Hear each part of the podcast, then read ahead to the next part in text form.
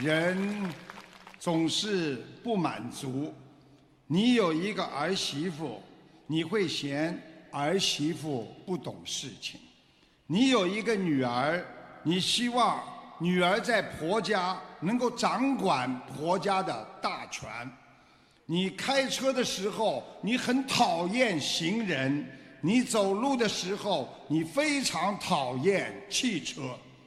你打工的时候，你觉得老板太强势、太抠门儿；你当老板之后，你又觉得员工没有责任心，整天在偷懒，没有努力的工作。你如果是顾客，你会认为商家太暴力；你是商人，你会觉得顾客太挑剔。其实我们都没有错，只是我们站的位置不同。所以学佛人要换位思考，你的人生才会变得越来越好啊！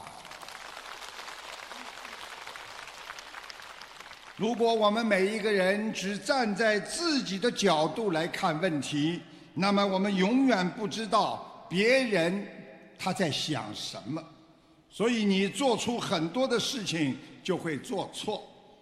所以人要有一个三平的心态，经常要把自己的心变得平和、平稳和平衡。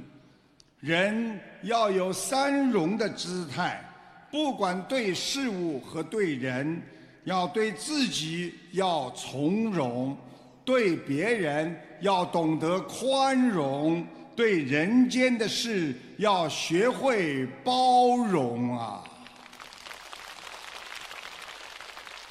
这就是佛法上说的慈悲心，它能转化出无尽的包容。和宽容使你变得越来越淡定，所以一个人能够成功解决人生难题的钥匙就是你的心态。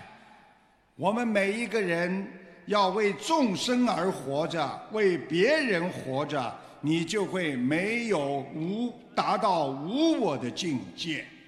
为众生就是为了自己，只是发心不同。